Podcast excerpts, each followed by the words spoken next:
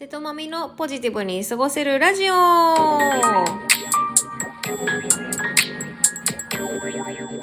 はい、しっとりと始まりましたよ、皆さん。こんにちは、瀬戸まみです。まみ様ですよ。さあ、今日もお便り届いておるので見てみたいと思います。えー、トゥクメイさんですね。まみ様、こんにちは。こんにちは。いつもラジオ楽しく拝聴してます。早速ですが質問です。私は4月から新社会人になるのですが、まみ様にとって仕事ができる人とはどんな人ですか？またこういうことができる人は好き、気が利くなどありましたら教えていただけますと嬉しいです。ですまだまだ寒いのでご自愛ください。という匿名さんありがとうございます。おー、新社会人おめでとうございます。いいですね、いいですね。仕事ができる人ね。まあ、なんか仕事ができる人の定義っていろいろあるかなとは思うんですが、まあ、私あの今美容専門学校で、まあ、長らくですね、ビューティーアドバイザー、美容部員になりたいという卵ちゃんたちを育てているんですよ。で、専門学校って即戦力になる人間を育てるので、もちろんメイク、スキンケア、販売以外に、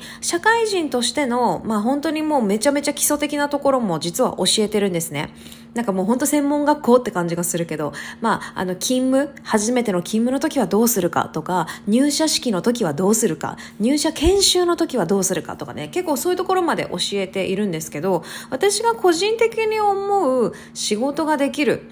っていうのって、めっちゃ基本的だよ。時間を守る。だからまあ、8時、8時に従業員入り口ねって言われたら、まあ最低でも10分前には必ずいる。っていうのもマストですよね。まあ、あの、もし道な、道順とかが分かりにくかったら、それ以上前に必ずついておくようにする。天候が悪かったりとか、道順が不安だったりとかしたら、事前に一回行っておいたりとか、当日めっちゃ早めに、もっと早めに行っておくとかしてね、必ず10分前にはもうその場にいとくっていう風にはしといてほしいし、あとは挨拶。でもね、分かってます分かってますってみんな言うのよ。挨拶って。でもね、できない人めっちゃ多くない？これ聞いてる、あの、おつぼねクラスの人たち、うんうんって思うと思うんですけど、私も思うの、やっぱ現場に行って、この今のね、38とかにもなっても、新しい現場とかに行って、おはようございますって言うけど、誰がどれかわかんないし、あ、この人は部外者なのか？関係者なのか？っていうね、わかんない。でも、ひとまず全員に挨拶する。で、この挨拶ってね、新人ちゃんやっぱね、なかなかできてない人多いんだよ。なんか、声かけていいのかなとかね。え、この人は同じメーカーの人なのかな？え、どうなのかな？とか、なんか多分頭の中でいろいろ考えてると思うんだけど、まあ、そんなのどうでもいいから、とりあえず挨拶、あの、挨拶しとけって思うんだよね。まず挨拶。人に言われる前に、先輩とかに言われる前に自分から挨拶する。もう、今日からお世話になります。瀬戸です。よろしくお願いします。もうこれだけでいいんだよ。挨拶って本当に変なこと言わなくてもいいから、とにかくおはようございます、お疲れ様です、お先に失礼しますとかね、そういう基本的なことが言えるか言えないかで全然印象変わるから、これ挨拶めっちゃ大事。これができてから、時間を守る、挨拶がきっちりできる、それができてから、報告連絡相談、よく言うほうれん草ね。報告連絡相談。まあ、こういうコミュニケーションがちゃんとできるっていう風になっていって、そこから気が、いわゆる気が利く。まあ、気が利くってすごいざっくりしてるけど、要は相手の先読みができるってことだよね。だから、あ、そろそろ、あ、先輩休憩行くのかな？あ、カバン取りに行くのかな？って言ったら、自分も休憩行くんだったら、カバン取ってきますね、とか、扉開けてあげるとかね、開けて待っといてあげるとかね、そういう先読みができる。もうこれはでもね、後々よ。まずは、時間をきっちり守る。そして、挨拶を必ずする。もうこれめっちゃ大事よ。でもできない人がめっちゃ多いから。なんでまずやってほしい。それができてから報告、連絡、相談。わかんないけどやってみたって言って怒られるんじゃなくて、これをやってみようと思うんですけどもいいですか？っていう、まずはもう報告、連絡、相談。まずはもうこれ。やってもらう。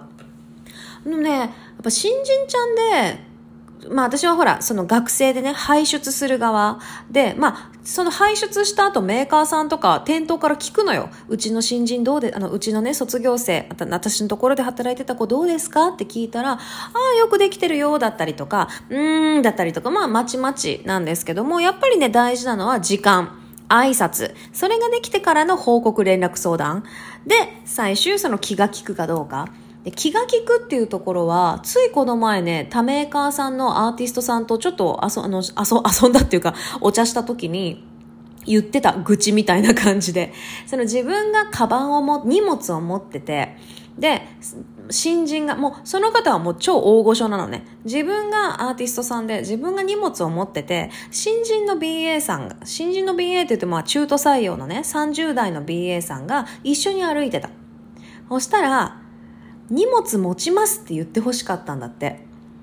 まあ、で、私だったらでもその光景聞いてね、話の途中で言ったの。いや、それ普通荷物持ちますって言いませんって言ったけど、そうって言って。そう、普通は、そこで、あ、私持ちます。この一言が欲しかったってね。で、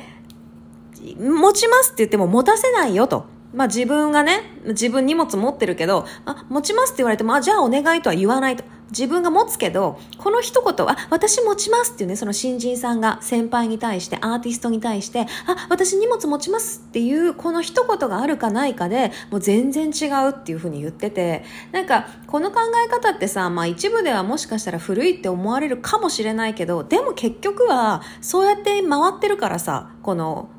舞台裏は。なので、この気持ちだよね。本当に持たせる持たせないじゃなくて、その気持ちって時代関係ないと思うんだよ。ご時世とか関係ない気持ちだから。本当に持たせる持たせないは別として、だから、あ、わにね、両手、先輩が両手いっぱいに荷物持ってて、自分がね、全然荷物持ってないんだったら、あ、私持ちますっていうこの一言がやっぱ欲しかったって言ってて、あれはもやっぱその気持ち大事だなと思うのよね。だからまあ、これって、今日ね、今、匿名さんが質問してくれたことの優先順位としてはまだまだ後ろの方なんだけど、まずは時間守る、挨拶する、報告連絡相連、ほうれん草、報告連絡相談がちゃんとできてから、そうやって周りのこと見て先読みして、あ、私持ちますっていう言葉がね、出てくるようになったらいいかなと思うんだけど、まあ本当に先日そうやってアーティストさんが実際にね、いや実はこの前さ、みたいにして言ってくれたことが超タイムリーだったんだけど、まあ、気持ちって本当に大事で、その、その気持ちに時代って関係ないと思うんだよね。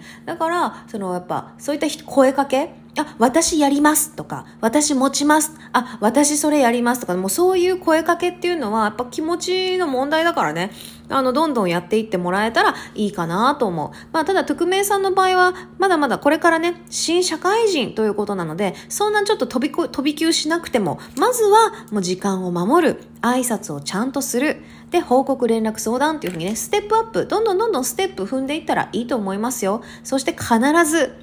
必ず忘れてはいけないのは笑顔ですね。どんな素敵な言葉でも笑顔がなかったら伝わんないし、ね、いいこと言っても悪いこと言っても笑顔っていうのはね、本当に人にね、良い伝染を起こしてくれるので、そら、めちゃくちゃ、めちゃくちゃね、クソみそに怒られてるのに笑顔だったらちょっとお前大丈夫か？ってなるけども、基本的に笑顔。大事です。なんで、匿名さんも、ね、最初は緊張もしたりとかして、ね、顔が固まったり、こわばったりすることあると思うんだけど、でも、笑顔って本当大事だから、口角を上げる。目が笑ってる。ね。これは、まあ、どんな仕事に就くかわからないけど、もう本当に人対人って、